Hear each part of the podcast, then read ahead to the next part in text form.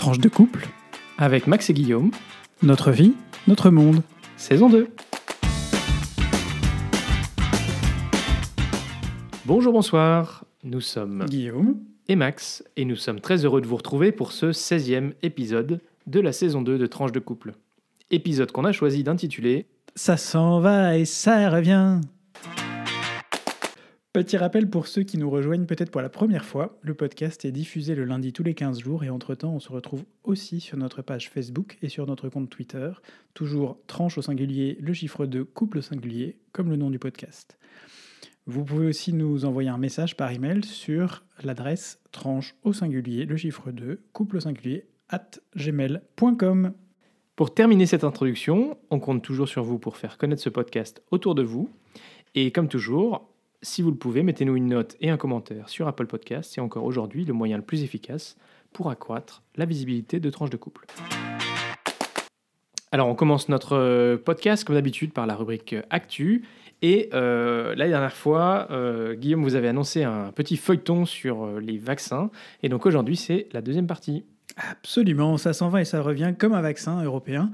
on avait parlé lors du podcast précédent de ces vaccins, de cette, saga au sein de l'Union européenne de la, de la commande des vaccins et combien ça, avait euh, été compliqué euh, au début à lancer.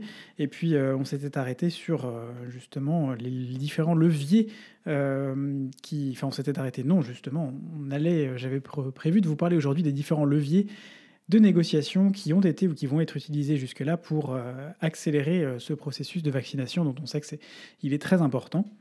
Alors d'une part, euh, on, peut revenir sur le fait que la, firme Pfizer a annoncé qu'ils allaient livrer 10 millions de doses supplémentaires dès ce trimestre à l'Union européenne, qui euh, a annoncé qu'elle serait attribuée avec justesse, mais aussi une intention particulière pour aider les pays les plus touchés ou ceux qui avaient omis de commander chez eux, euh, c'est la faute à l'Europe évidemment, les vaccins qui sont, les mieux distribués en ce moment. Enfin, en gros, tous ceux qui avaient euh, commandé un peu trop d'AstraZeneca. Coucou Sebastian Kurz, coucou Alexander De Croo. Et d'autre part, et là c'est moins drôle, avec euh, justement AstraZeneca qui est embourbé dans ses obligations contractuelles intenables entre le Royaume-Uni et l'Union européenne. Alors là, il semble qu'il y ait des soucis dans le contrat de base qui a été passé euh, entre l'Union européenne et AstraZeneca. Contrat, pour la petite histoire, qui n'a pas été passé avec la firme anglaise, mais avec euh, la filiale suédoise d'AstraZeneca. Le contrat a été publié, bon, largement flouté, euh, évidemment, en février. C'était plus, euh, il y avait plus de parties, je crois, floutées. je crois que Max, tu pourras confirmer que, que de parties vraiment lisibles. Hein. Oui, bon, après, comme le floutage avait été un peu mal fait, en fait, en, regardant un petit peu, on arrivait à voir le, le contenu. LOL. Bref, hashtag boulet. Et donc, euh, en février, début des hostilités et des annonces de report de livraison par la firme, des gros, gros reports, hein, on parlait de plusieurs centaines de, milliers, voire plusieurs millions de doses à chaque fois.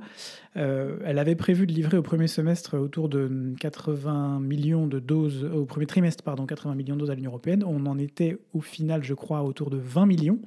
C'est vous dire si euh, les engagements n'ont pas été euh, tout à fait respectés. Et le problème, c'est que euh, le contrat entre AstraZeneca et l'Union européenne est basé sur, je cite, les meilleurs efforts de la compagnie pour livrer l'Union européenne. C'est complètement flou. Ah, le fameux best effort. Best effort, c'est ça. C'est donc complètement fou et complètement flou. Ça n'aurait jamais dû exister dans un contrat de cette ampleur et de cette importance on s'interroge un peu, je, m'interroge un peu à titre personnel sur euh, qui euh, a, négocié ce contrat et surtout quelle est l'expérience des juristes de la commission. Ouais, alors il faut quand même. Alors visiblement, la notion de best effort, c'est pas quelque chose qui a été inventé pour les contrats euh, de vaccins. C'est déjà une notion qui existe, qui existait auparavant. Ah, mais le contraire. Il faut aussi quand même se rendre compte qu'au moment où on négocie ces contrats, hein, donc à l'été l'été dernier, en fait, c'est déjà une prouesse que d'imaginer que des vaccins vont pouvoir voir le jour dans les six prochains mois. Euh, en gros, en six mois, euh, on a réussi à, avancer à une telle allure qu'on aurait potentiellement un, vaccin qui puisse être disponible un an après le début de la pandémie. Euh, alors que c'était un, c'était un virus qu'on ne connaissait pas, enfin, certes, peu variante et tout ça. Non, non, mais je ne remets pas en cause l'ensemble du processus. non, mais disons que il y avait un petit peu le. Qui, est extraordinaire. Il y avait un peu l'équilibre à trouver entre euh, la, la, nécessité d'essayer d'avoir une trajectoire et donc un certain nombre de, euh, de volumes de vaccins qui soient donnés à l'Europe parce qu'on a conscience euh, qu'on est dans un environnement mondialisé et en même temps le fait que ben, il peut y avoir des problèmes de production, il peut y avoir des problèmes. Euh, donc voilà. Donc je pense que c'est ça la notion de best Pour remettre dans le contexte aussi cette histoire d'AstraZeneca, c'est que euh, l'Union européenne a exporté quand même au 26 mars 77 millions de doses à l'étranger dont 21 millions, et là c'est là que ça, blesse encore plus, au Royaume-Uni, qui produit lui-même euh, des vaccins sur son territoire, sans que le Royaume-Uni n'ait exporté une seule dose euh, vers l'Union européenne. Par contre, euh, on a appris fortuitement cette semaine que 750 000 doses étaient parties vers l'Australie, probablement pour compenser celles qui avaient été, les 200 000 doses qui avaient été comment, saisies en Italie il y a quelques semaines, puisque voilà encore un levier. 200 000 200 000, oui. Oui, oui, 200 000. C'était pas, il y avait pas. Euh, je parle. Alors, il y a deux choses. Il y a, il y a quelques semaines, l'Italie a saisi 200 000 doses était prête à l'export pour l'Australie. Et puis il y a encore eu autre chose, c'est-à-dire que la Commission européenne a ordonné euh, une, une, comment, une expertise, une, une, inspection des différents sites d'AstraZeneca. C'était autre chose, Maxime, effectivement. Euh, Et là, c'était 30 millions de doses, en fait. On a découvert 30 millions de doses fortuitement euh, cachées dans un entrepôt. Alors, je n'ai pas vraiment suivi ce qui s'était passé après, mais enfin, peu importe, c'est pas la question. je crois qu'ils ont été redistribués finalement au, sein au sein de l'Union européenne ou via le programme COVAX, qui est le programme de vaccine d'envoi de vaccins vers des pays euh, en développement. Euh, et donc, pour revenir sur, ce, sur le levier qui a été mis en place suite à ces. Voilà, puisque l'Union européenne s'était rendu compte qu'il y avait quand même un vrai souci là-dedans. Fin janvier, il y a un mécanisme de contrôle des exportations qui a été lancé avec pour objectif d'éviter une fuite des vaccins produits en Europe vers des pays tiers, en particulier ceux qui produisent déjà des vaccins. Suivez mon regard. Le mécanisme a été d'ailleurs renforcé fin mars, puisqu'il inclut désormais les principes de réciprocité, c'est-à-dire qu'une exportation de vaccins pourra être refusée si le pays destinataire interdit ou limite ses propres exportations vers l'Union européenne, de facto ou de jure. Et puis euh, un principe de proportionnalité euh, qui permet, elle, de bloquer une exportation vers des pays qui ont des taux de vaccination plus élevés qu'en Europe. Alors, on a parlé de l'Angleterre qui a plutôt une, une un, comment, interdiction d'importation de fait. On pourrait parler des États-Unis, même si pour remettre les. J'ai appris ça, on a appris ça cette semaine aussi grâce à des amis aux États-Unis. Euh, il y a un autre problème pour l'exportation de vaccins aux États-Unis. Il y a une première chose qui est qu'effectivement, ils ont pour l'instant en place un mécanisme qui empêche les, exportations. Mais il faut savoir que dans les contrats qu'ils ont signés avec les firmes pharmaceutiques, si des vaccins euh, payés par les États-Unis et produits sur leur sol sont exportés, enfin payés par les États-Unis, en tout cas produits sur leur sol à destination des États-Unis, sont finalement redirigés vers un autre pays, par exemple l'Union européenne, les États-Unis en tant que pays restent responsables si jamais certains lots sont défectueux. Donc ils ne veulent pas non plus prendre de responsabilité. Rappelons quand même, pour terminer euh, cette, cette euh, actu, qu'à ce jour, l'Union européenne a commandé au nom des États membres près de 2,5 milliards de doses de vaccins de première génération, dont 600 millions à Pfizer seul, de quoi vacciner théoriquement avec cette seule commande des deux tiers de la population, et que cette semaine, euh, l'Union européenne a annoncé qu'elle était en négociation avec différentes sociétés pour commander 1,8 milliard de doses de vaccins dits de deuxième génération, qui devraient être plus efficaces en termes de vis-à-vis des variants euh, qui ne manqueront pas d'arriver si le virus continue à circuler.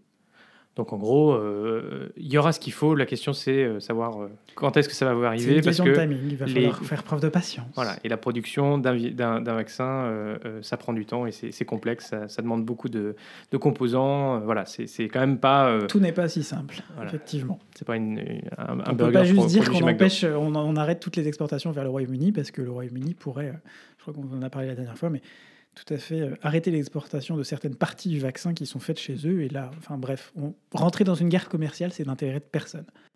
Bon, alors petit, petit moment un peu léger, ce qui a beaucoup occupé l'actualité en On va France. vous ça nous a fait beaucoup, beaucoup, beaucoup, enfin, rire, bon, non, rire un peu jaune quand même. C'est cette histoire euh, de euh, resto clandestin euh, et euh, notamment de, de, plats très chers qui, ont été, vendus dans des clubs privés par un, chef de la jet set, Monsieur Leroy, et puis un, je sais pas, un organisateur de la, jet set ou un membre de la jet set. Un collectionneur fan de Napoléon, euh, Jean-Pierre, euh, Jean-Paul, Jean-Marc, euh, Jean-Pierre, Jean-Pierre Sal- Chalençon, qui avait déjà fait parler de lui euh, il y a quelques mois, euh, suite à, je sais plus, il y avait une histoire avec une, une- une émission de télé, enfin bref, un mec, deux, deux mecs, pardon, déjà pas très clean à la base. Voilà, et donc, euh, et donc ils ont organisé des dîners clandestins. D'ailleurs, ils s'en cachaient pas. hein, euh, ils, avaient, euh, ils avaient des publications sur Instagram. D'ailleurs, ce qui a déclenché, n'est-ce pas, pas mal de, de rires et de moqueries parce que les plats euh, qui étaient euh, proposés, euh, alors qui étaient probablement pas vendus, euh, 400 euros, qui était le menu le plus cher, dans, visiblement dans ce resto clandestin chez, chez Monsieur Chalençon, au Palais Viviane. Voilà, et donc cette semaine, ben, il y a eu des grandes polémiques parce que un des serveurs a dit qu'il y avait un membre du gouvernement qui était, qui était présent. Alors, le Chalençon a dit le que- souci, c'est qu'il y avait, Chalençon avait balancé qu'il y avait un ministre qui Oui. était prévu, qui, qui, était, qui avait assisté à un des dîners. Bah, non, il a dit j'ai mangé dans certains restaurants clandestins avec euh, des membres du bien gouvernement. l'histoire, en fait. toi. Oui, mais donc c'était pas forcément chez lui. C'est, enfin, C'était pas c'est un peu, c'était un peu flou. Puis après, Et- il a dit que c'était un, c'était une. euh, C'était un poisson d'avril. On a eu droit au poisson d'avril. Et du coup, après, ils ont tous les deux été perquisitionnés et mis en garde à vue. Voilà. End of story. On n'est pas sûr. Non, quand même. Il y, a- il y a des gens qui ont reconnu qu'ils avaient dîné euh, avec lui. Absolument. On a appris aujourd'hui qu'il y a un Et c'était ministre, pas ministres, d'ailleurs, euh, en exercice. Bah non, c'est, vous vous souvenez de. euh, les... C'était quoi déjà sa petite phrase Les étrangers, c'est quand il n'y en a pas quand il y en a un que c'est le problème, c'est quand il y en a plusieurs? Allez, on parle de qui là? Allez, réfléchissez un peu. Euh, Un ministre, Roux, Auvergnat, Brice Hortefeux. Et voilà. Bingo Brice Hortefeux a donc été euh, avoué avoir euh, été euh, de bonne foi, je dis bien de bonne foi, mangé dans un restaurant clandestin alors que les restaurants sont fermés. On- Oui, je vous laisse, je vous méditer. C'était, un club privé et tout Je, ça. je vous laisse méditer le concept de de bonne foi, restaurant et fermeture. Bon, on notera quand même que euh, Philippe Etchebest, qui, vous le savez, était très vocal sur la fermeture des restaurants depuis le début de cette crise, euh, a pété un, un câble en En disant, disant que c'était euh, scandaleux, mais je pense que Philippe Etchebest a, fait a raison d'être très vocal, y compris sur ce genre de sujet. Ça prouve aussi qu'il y a un sens quand même, euh, voilà, de, de, de- voilà. J'apprécie la façon dont il, dont il, euh, dont il traite les choses. Deuxième sujet, euh, Union européenne, ça c'est pour faire plaisir à belle maman, hein, Max. Oui, alors en faisant le tour de l'actualité de cette semaine, euh, maman, si tu nous entends. voilà, c'était, ma belle-maman et, et sa maman. hein. Il nous a semblé qu'on ne pouvait pas faire l'impasse sur euh, ce qui a été appelé le Sofagate. Euh, alors bon, pour, pour commencer, je vais peut-être vous resituer la scène. Euh, vous le savez, la relation entre l'Union européenne et la Turquie n'est pas simple, quel euphémisme. Euh, C'était le bordel ces derniers En- mois. en- encore plus ces derniers mois, effectivement, où il y a eu de sérieuses euh, tensions entre certains États membres et la Turquie, notamment autour de Chypre. Euh, en début d'année, Et autour de la Grèce et de la prospection turque en Méditerranée, on vous en avait parlé dans un épisode précédent. Exactement. Donc en début d'année, euh, le président turc euh, Recep Erdogan euh, s'était déclaré favorable à une certaine relance, un renouveau de la relation avec l'Union européenne. Et lors du dernier Conseil européen, les chefs d'État et de gouvernement de l'Union européenne ont validé cette, cette nouvelle approche pour essayer de relancer la coopération, mais sous conditions. Et donc, c'était l'objet du déplacement du président du Conseil européen, Charles Michel, et de la présidente de la Commission européenne, Ursula von der Leyen, le 6 avril dernier à Ankara. Alors, c'est un type d'échange qui est assez euh, traditionnel entre les représentants des États membres de l'Union européenne et celui de l'exécutif avec euh, euh, le président d'un pays tiers. Alors la scène, vous l'avez peut-être vue sur Internet, c'est vraiment celle-ci qui est au cœur du Sofagate. Euh, c'est que globalement, à l'endroit où ils devaient discuter, au lieu d'avoir un fauteuil pour chacun des deux représentants de l'Union européenne, à égalité avec euh, le président turc, bah, en fait, il n'y avait qu'un seul fauteuil. Et donc, le second représentant de l'Union européenne devait s'installer sur euh, le canapé. Euh, alors, en fait, Charles Michel s'installe dans cette séquence, l'air de rien, sur le fauteuil. En plus, Charles Michel, il fait très bien l'air de rien avec son petit air un peu, un peu dans la lune. Ça, lui va super bien, cette, cette description. Et il laisse Ursula von der Leyen debout, avec un espèce de. elle est un peu interloquée, s'interrogeant sur la manière dont elle est traitée. Alors, autant dire tout de suite, il y a plusieurs niveaux de lecture euh, de cet incident. Alors, d'abord, il y a un niveau de lecture euh, protocolaire.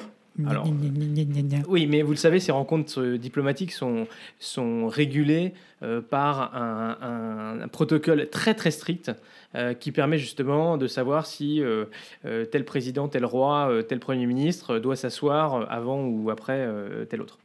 Alors vous le savez aussi, euh, l'Union européenne elle a plusieurs têtes, c'est un peu un casse-tête. Il y a des présidents des trois institutions que sont le Conseil, la Commission et le Parlement. Et puis en matière de politique étrangère, l'Union européenne dispose aussi d'un haut représentant euh, qui est tenu par euh, Joseph Borrell.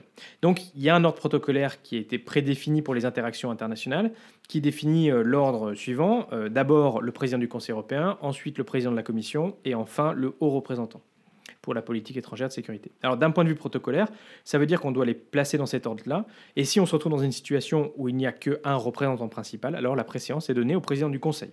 Alors de ce point de vue, vous me direz, tout est clair, pas, de raison de polémiquer. Oui, mais enfin, c'est un peu facile. Hein. Enfin, je, veux dire, c'est pas comme s'ils n'avaient pas des, services de protocole chacun qui probablement se parlent ou pas entre eux et tout ça, tout ça, pour faire en sorte que ce genre d'incident n'arrive pas effectivement, ils ont des services de protocole. Et puis d'ailleurs, c'était quand même une visite qui, était assez prévue.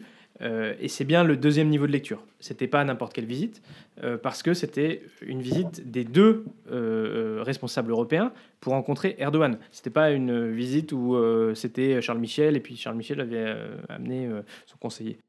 Et notamment parce que euh, certains sujets ben, relèvent de la Commission européenne qui a une responsabilité déléguée sur un certain nombre de sujets, euh, notamment lorsqu'il s'agit de questions commerciales ou, douanières. Euh, du coup, de ce point de vue-là, il n'y avait aucune raison de reléguer la présidente de la Commission européenne à un rang inférieur, et on pouvait simplement donner un siège additionnel à, Madame von der Leyen. En termes de protocole, Charles, Michel aurait pris la parole en premier, et puis Madame von der Leyen en deuxième. Voilà, du coup, c'était assez simple. Euh, d'ailleurs, euh, lors de la dernière rencontre de ce type en, Turquie, bah, c'est comme ça que ça s'était passé. Euh, oui, mais encore, c'est là qu'intervient le troisième niveau de lecture. Eh oui. Maman, c'est là qu'il faut que tu écoutes. Madame von der Leyen est une femme. Et la Turquie et le président Erdogan, notamment, ont une vision de la femme en infériorité de l'homme. Oui, en 2021, et ça s'applique aussi lors de visites diplomatiques, visiblement. Donc le choix de ne pas mettre euh, Ursula von der Leyen sur un fauteuil, mais de la reléguer euh, sur un canapé à distance, témoigne d'une volonté de marquer cette différence, ben, qui n'était pas marquée euh, comme telle dans le passé, lorsque la présidence de la Commission était tenue par un, homme, justement. Alors rappelons également que la Turquie a décidé en mars dernier de se retirer de la Convention du Conseil de l'Europe sur la prévention et la lutte contre la violence à l'égard des femmes et à la violence domestique, signé en 2011. Par la Turquie À Istanbul. Ah, en plus. Eh oui. Ça craint. Et donc tout un symbole et naturellement un enjeu de la relation entre la Turquie et l'Union européenne, puisque dans toutes les coopérations de l'Union européenne, la question des valeurs et, des valeurs partagées est, un élément extrêmement important. Et alors c'est dans ce contexte euh, que la réaction ou plutôt l'absence de réaction de Charles Michel, euh, a choqué. Bah oui, parce que du coup, il aurait dû identifier le problème et ne pas simplement s'asseoir euh, comme si de rien n'était. Il en va justement des valeurs que l'Union européenne se doit de porter dans sa représentation à l'étranger. Et certains ont dit qu'il aurait pu lui laisser sa place. Hein. C'est sûr, hein, il aurait euh, ainsi envoyé un clair message au président turc. Mais je pense que plus simplement, de mon point de vue, il aurait dû rester debout en faisant remarquer qu'il manquait une deuxième chaise. Mais au final, le pire, c'est que c'est en fait plutôt pour l'Union européenne que ça craint. Bah oui, parce que d'une part, en, montrant les rivalités entre les deux institutions et l'impossibilité de présenter un front uni euh, européen, parce qu'en en fait, en réalité, le problème, il aurait dû être identifié dans la prévisite, mais il se trouve que euh, apparemment, il y avait que des conseillers euh, diplomatiques de Charles Michel qui sont venus et pas, et pas de conseillers diplomatiques de la, de la Commission européenne. Les Allemands et les économies de budget. Euh, je crois que ça craint pour le, pour le chef du protocole euh, à la Commission. Comme disait Gérard Haro, il y en a deux qui vont sauter. Le président du... du- le, Le chef du protocole. le, le protocole de la Commission et l'ambassadeur euh, européen euh, à euh, Ankara. Alors, deuxième, deuxième raison pour, pour laquelle ça craint, c'est qu'on parle que de ça, alors qu'il y avait de vrais enjeux euh, dans cette visite euh, pour la relation avec la Turquie, ben, y compris d'ailleurs euh, sur ce sujet de la sortie de la Convention d'Istanbul par, par Ankara. Et enfin, bah, une nouvelle fois, malheureusement, l'Union européenne se trouve humiliée sur la scène internationale après la visite de Joseph Borrell à Moscou. On en avait parlé. Bon, en gros, il reste beaucoup de chemin à parcourir et les Turcs doivent euh, doucement euh, pousser. Divisé pour mieux régner. On est dedans. Alors, on passe euh, à notre petit point belgitude. On va passer sur un point beaucoup plus léger, beaucoup plus, euh, beaucoup plus légumes, verdure euh, et fraîcheur, n'est-ce pas? Puisque je vais vous parler du chicon, patrimoine immatériel de la Belgique. Et d'abord, si je vous dis je suis con, vous me dites Moi aussi. Ha ha ha Qu'est-ce qu'on est drôle aujourd'hui, on a bouffé du clown. Le chicon belge n'est en réalité autre chose que notre endive française. Enfin, notre. Pas vraiment, puisque le chicon a été créé à partir de la chicorée, quelque part dans le courant du 19e siècle, en Belgique et à Bruxelles plus précisément. Probablement, mais pas certainement, par l'un des chefs jardiniers du jardin botanique de Bruxelles. Ah bah c'est con, du coup, on aurait gardé, on a dû garder le mot chicon, du coup, même, y compris en français. Ouais, alors j'ai pas étudié pourquoi euh, les mots ont changé, hein, c'était la linguistique euh, la- la- et ses mystères, mais euh, la culture s'est donc d'abord développée d'abord dans Bruxelles, puis face à l'urbanisation dans sa périphérie, et enfin un peu partout en Belgique et dans le nord de la France où elle a pris le nom d'endive. Euh, c'est un légume qui continue à faire fureur euh, et c'est à l'initiative des compagnons du Whitloff et des ASBL Spoutnik et de Brigade. Ah oui, euh, Whitloff, c'est le mot néerlandophone pour chicon. Donc chicon, endive, Whitloff, vous suivez, c'est la même chose, en gros. C'est bon? Compris? Bon. Et euh, on en est fort heureux parce que finalement, euh, c'est un légume euh, qui est aux possibilités infinies. Chicon braisé, chicon gratin, chicon au jambon. Ah oui, chicon gratin, chicon au jambon, c'est la même chose, mais en, en Belgique et en France. Bon, tout ceci est très compliqué. En salade, c'est donc un légume qu'on utilise au quotidien pendant la saison d'hiver. On s'en lasse un peu à la fin, on a hâte de passer à autre chose, mais en attendant, bon appétit. Et qui a donc été classé au patrimoine immatériel de Bruxelles. Absolument, c'est ça. C'est, le chicon fait pareil maintenant, euh, patrimoine immatériel à Bruxelles. Excellent. Alors, on passe maintenant euh, à la rubrique euh, vie de couple. Et Absolument. euh, Guillaume, tu, tu voulais parler d'anniversaire confiné? Oh bah on a déjà fêté son anniversaire à Max il y a deux semaines. hein. C'était juste avant le début du confinement. C'était le jour du début du confinement. Euh, moi, j'ai traditionnellement mon anniversaire deux semaines après Max. À tous les ans, c'est à peu près deux semaines, hein. un, un- un- un ou deux jours près. Bah euh, oui, c'est- Bah, deux tous semaines. les ans, c'est pile poil deux semaines après Max. Et euh, j'ai eu droit à un deuxième anniversaire confiné. Alors, je suis évidemment ravi. hein. C'est super chouette de, de pouvoir passer, de fêter ça avec Max. Après, on finit pas quand même un peu par se lasser. Et, et on se dit que c'est un peu injuste quand même. Et on espère que tout le monde aura droit à un anniversaire confiné un jour à l'autre. Parce que je rappelle quand même que ceux qui sont nés en juin, juillet, août ou septembre n'ont toujours pas eu un seul anniversaire confiné. Et je suis quand même très jaloux là-dessus. Ouais, bon, on espère quand même euh, que euh, On reconfinera que ceux qui sont nés en juin, juillet, août et on septembre. reconfinera pas cet été, euh, et puis qu'on confinera pas non plus en octobre, novembre, décembre, pour que ceux qui n'ont eu qu'un seul anniversaire confiné en aient pas un deuxième. Donc en gros, on se fait avoir, globalement. Globalement, c'est ça. Mais bon, on passe quand même des bons moments. C'est assez chouette. On a encore fait une chouette commande de restaurant hier. Dans un autre restaurant, on a fait des infidélités à notre 65 degrés. Euh, si vous nous entendez, on vous aime toujours beaucoup. hein. on revient vers vous très vite. Euh, et voilà, on profite. Nous, on reprend ce, troisième confinement avec beaucoup de philosophie, j'ai envie de dire. Une certaine lassitude, euh, mais euh, un l'espoir, la lumière au bout du tunnel. On a hâte de se faire piquer. Voilà, on va pas se mentir. Je crois que on Tu en veux est tous prendre là. une dose, quoi. On veut prendre une dose, c'est ça. Pardon, excusez-nous, mais il y a beaucoup de jeux de mots Oh, autour de cette tiens, voilà, formulation. on en parlera, on vous euh, parlera de ce, de ce super outil dans le prochain podcast. Hein vite Covid ma dose. Tracker, vite ma dose. Vous, vous nous le rappelez si on oublie, mais euh, on vous Ah en ouais, parle dans le prochain podcast.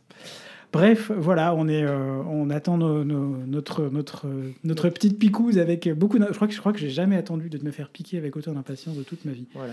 Et puis bah, pendant ce temps-là, bah, on commence, à- on continue à faire nos petites balades. On en a un petit peu marre du tour de chez nous quand même. On, on- on maîtrise bien. Il y, a, il y a plusieurs circuits, mais euh, ça revient un peu toujours rapidement quand même à la même chose. Puis vu le temps qu'il fait en ce moment, on va pas sortir en vélo. Hein Je sais pas si Voilà. vous entendez. Non, en fait, on l'entend pas. Mais on est sous les Velux et donc s'il avait plu, vous auriez entendu ce- le doux chant de la pluie sur les Velux. Peut-être qu'au début du podcast, euh, ils ils l'auront entendu. Euh, voilà, on continue à jouer à Fortnite. euh, euh, on a atteint quasiment le niveau 50, euh, donc c'est pas mal. Ouais, Ça Euh, change. La saison précédente, on avait 30 niveaux d'écart. Maintenant, on est à peu près au même Non, niveau. Guillaume, Guillaume est devant moi. Voilà, et puis bah, on s'est dit qu'on allait vous... fait moins que lui. On allait vous parler d'un sujet aussi qui nous, qui nous occupe un petit peu. On ne sait pas si on l'a déjà mentionné, mais on a décidé que notre prochaine voiture sera une voiture électrique. C'est un grand pas. Et du coup, même si c'est pas pour tout de suite, ben, c'est un sujet qui euh, occupe un petit peu nos conversations. Et aussi pas mal de temps pour se renseigner, notamment quand on est un peu geek, comme Max. Eh oui. Alors, lorsqu'on dit à notre entourage qu'on veut passer à une voiture électrique, on voit qu'ils sont quand même euh, généralement un peu surpris et qu'il y a quand même pas mal d'a priori qui, euh, qui restent. hein. Euh, fiabilité, autonomie, euh, pollution euh, même.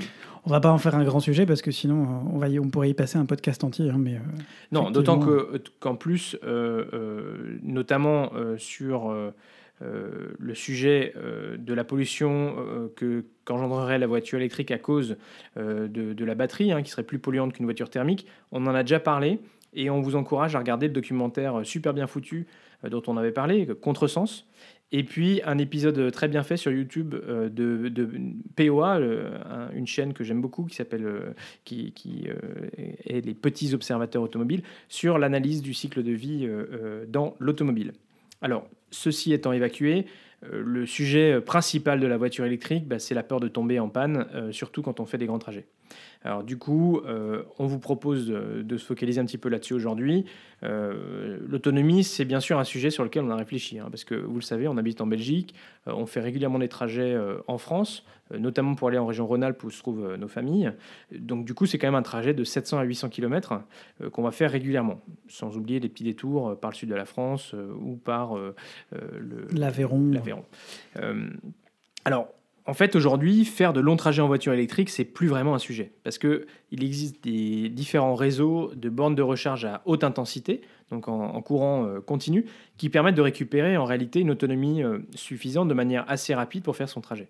Alors, du coup, il faut savoir que euh, c'est très différent de, quand on conduit une voiture thermique avec de l'essence, parce que la batterie, bah, plus elle est vide, plus elle se recharge, elle récupère une grande quantité d'énergie et donc de kilomètres. Du coup, il vaut mieux privilégier des sessions de recharge où on arrive avec une batterie quasiment à vide et où on recharge seulement jusqu'à 80% que de rester connecté jusqu'à 100% parce que la partie euh, pour récupérer entre 80 et 100%, en fait, on va quasiment euh, attendre autant de temps euh, qu'on a attendu entre euh, 0 et, et 80. Euh, donc c'est pour ça qu'en général, on fait plusieurs courts arrêts qui correspondent en réalité à vos pauses pipi, changement de conducteur, et puis peut-être si vous vous arrêtez pour déjeuner, bah, vous pouvez faire une, une pause un peu plus longue. Changement de couche Voilà. pour ceux qui les enfants. Alors pour vous donner une idée, en 5 minutes, on peut retrouver euh, euh, quasiment 120 km d'autonomie, ce qui est quand même euh, pas rien. Alors bien sûr, tout dépend aussi de la vitesse de recharge de votre véhicule et puis des bornes de, chargement. Du coup, euh, t'as pas un petit truc là pour permettre à nos chers auditeurs de simuler un trajet en voiture? Parce que je crois que c'est un des, un des trucs qui cartonne aussi avec. Eh bien oui, alors en fait, effectivement, vous pouvez regarder sur le site euh, ebetterrouteplanner.com. On vous mettra le lien sur nos, euh, dans le, lien de ce podcast peut-être, et puis euh, sur, les, sur les réseaux. Euh, c'est super fiable et ça vous permet en gros de simuler votre trajet. Et globalement, euh, nous, on se rend compte qu'on on aura à peu près euh, euh, entre euh, une demi-heure et une heure de plus euh, sur, sur le trajet. Mais comme on s'arrête déjà, euh, et en fait, ça va, on va pas tellement avoir plus de temps de trajet. On va peut-être avoir une demi-heure de plus, mais on, s- on- on s'arrête déjà quand même. Il faudrait qu'on demande à Thésée du coup et euh, aux fournisseurs de champagne qu'ils installent une borne de recharge électrique chez eux parce que ça c'est des arrêts qu'on fait régulièrement quand même. Le champagne, on le l'a fait une champagne ou fois. le, ou le- ou le vin, hein, ça marche aussi pour le côte du Rhône, les côtes du Rhône ou le Bourgogne, hein, je veux dire. Non, mais c'est peut-être, il faut peut-être qu'on les contacte. hein. Pas faux. Alors les longs trajets c'est une chose, mais euh, en fait euh, c'est seulement, euh, en fait, mm, bah, disons on le fait pas tout le temps. Le, le- le quotidien c'est plutôt des petits trajets, et du coup là on n'a pas besoin de recharger à haute intensité. Euh, parce que l'idée c'est qu'on peut recharger sur des prises euh, où on recharge, on reste connecté plus longtemps, que ce soit la nuit euh, ou en journée, par exemple au boulot. Alors on peut effectivement recharger chez soi sur une prise traditionnelle qui est prévue pour, c'est-à-dire qu'en général on les renforce un petit peu avec un disjoncteur par exemple, ou une prise bleue, les prises camping-car. Certains choisissent aussi d'installer une borne de recharge. Euh, alors quand on fait l'analyse, c'est surtout pertinent si on fait beaucoup de kilomètres au quotidien, parce que si vous faites juste 20 km au quotidien, bah, en gros euh, sur une prise traditionnelle ça suffira. Euh, Je vous raconte pas combien de temps on a passé cette semaine à essayer de comprendre quel dispositif on pouvait mettre en place dans la maison. Donc, on a une maison qui donne sur la rue. On n'a pas de garage. Euh, on on s'est posé plein de questions sur comment est-ce qu'on pourrait rechercher cette voiture depuis chez nous. On a pensé est-ce qu'on devrait acheter un parking? Oui, mais si on achète un parking couvert, est-ce qu'on va avoir le droit d'installer la borne? Oui, mais si on a le droit d'installer la borne, combien ça va coûter? Oui, mais si ça coûte, est-ce que c'est vraiment rentable d'acheter un parking ou est-ce qu'il vaut mieux trouver une solution devant la maison avec un fil suspendu ou qui passe par terre? Enfin, on a beaucoup réfléchi. Voilà, euh, parce que en fait, la recharge à la maison, c'est celle qui vous coûtera le moins cher. Euh, parce que globalement, euh, bah, nous on garde, euh, on a un coût de, de 5 centimes au kilowattheure, donc c'est vraiment pas très cher. Mais bon, il y a aussi des solutions, notamment de plus en plus de villes et de régions mettent en place des réseaux de recharge, pas à, à haute intensité, hein, mais plutôt euh, classique, de recharge euh, moyenne ou, ou basse intensité, sur euh, la voie publique. Euh, et du coup, bah, ceux qui n'ont pas euh, de maison ou de parking dans lequel ils peuvent se recharger, bah, ils peuvent se, se- se charger euh, euh, sur ces bornes-là. Alors c'est le cas euh, à Bruxelles, hein, où euh, par exemple Total a remporté un marché, il déploie des bornes de recharge dans toute la ville. Tu arrives, tu, te gares, tu peux rester euh, gratuitement pendant 6 heures et, Si euh, tu es en charge. et- et si tu es en charge. Voilà, donc ça, euh, on va dire que c'était un petit point sur l'autonomie. Euh, Peut-être qu'on Mm. reviendra sur les deux, sur les autres, sur d'autres aspects, mais effectivement, c'est un sujet qui, euh, Non, qui ça a pris du temps dans notre confinement finalement de réfléchir à tout ça. Vous voyez, on est, on, on est original et on est, on est originaux et on, on essaye de varier les sujets. Alors sachez aussi que sur YouTube, vous trouvez vraiment beaucoup, beaucoup euh, de petites vidéos très bien faites, que ce soit sur les voitures. Entre ça Sur et la Fortnite, recharge, je le vois plus. Euh, voilà, donc euh, c'est une très très bonne ressource. Allez, on passe à la dernière partie. Guillaume, rubrique découverte. Aujourd'hui, tu veux nous parler euh, de la numérisation. Et de la rien à voir là, on est, euh, on est, on est, on- ça s'en va et ça revient. euh, la tapisserie de Bayeux qui va, qui dont, dont vous avez peut-être déjà entendu parler, va s'en aller pendant, pendant deux ans, entre 2024 et 2026, pour revenir euh, en pleine forme en 2026 euh, après une restauration. Pourquoi je vous en parle aujourd'hui? Parce que pour moi, la tapisserie de Bayeux, c'est un peu un rêve de gosse. Quand on allait visiter la région et les plages du débarquement notamment, le musée de la tapi- tapisserie, c'était aussi un arrêt obligé. Chevalier, princesse, dragon, enfin presque animaux mystiques en tout cas. Moi, ça m'a toujours fait rêver, même si euh, il vaut a priori mieux rêver à cette époque que d'y être. Quand on, quand on grandit, on, on prend conscience de ça aussi. Et donc, la tapisserie de Bayeux, ou tapisserie de la Reine Mathilde, pour vous remettre le contexte, c'est une gigantesque broderie datant du XIe siècle. C'est en fait une sorte de BD ancienne qui nous ramène à une époque comprise entre 1064 et 1066. Euh, et qui nous explique un peu comment euh, Guillaume euh, le Conquérant, duc de Normandie, en a été amené à conquérir pour la seule et unique fois de l'histoire l'Angleterre depuis, l'Europe, depuis le, continent. Pour l'époque, c'était exceptionnel d'ailleurs qu'elle représente autre chose que des chaînes religieuses, que des scènes religieuses, bien qu'elle ait d'ailleurs été, d'après ce qu'on sait aujourd'hui, commandée par un évêque. Elle est longue de 70-70 mètres, haute de euh, 1,50 m, et c'est l'un des meilleurs témoignages de l'époque qui nous soit parvenu. Pourquoi je vous en parle aujourd'hui? C'est aussi parce qu'elle a été entièrement numérisée en 2017 sur- en presque 3000 photos à l'endroit et au revers, qui ont permis, malgré sa grande fragilité, de la rendre accessible d'abord au corps scientifique, plus largement euh, que ce qu'elle était avant, où les visites euh, et les études sur cette, sur cette euh, tapisserie, compte tenu de son état et de sa fragilité, étaient assez euh, limitées. Et puis, depuis euh, le mois de février de cette année, elle est accessible à tous et à toutes via le site internet des musées de Bayeux. On vous mettra évidemment le lien sur les réseaux sociaux pour aller justement observer ce joyau. Alors, certains internautes n'ont d'ailleurs pas manqué de relever l'un ou l'autre des tailles cocasses, hein, des, des, personnages complètement nus. On vous en dira oh. plus sur Twitter. Magnifique. Bon ben voilà, c'est déjà la fin de cet épisode. Ben, ça s'en va et ça revient. Dans deux semaines. Si cet épisode vous a plu, ben, n'hésitez pas à le partager sur vos réseaux sociaux. Absolument, on vous retrouve en tout cas pour un prochain épisode. On revient dans 15 jours euh, et d'ici là sur euh, Twitter et Facebook. Gros bisous, continuez à sortir masqué et à très vite. Pour de nouvelles tranches vitaminées.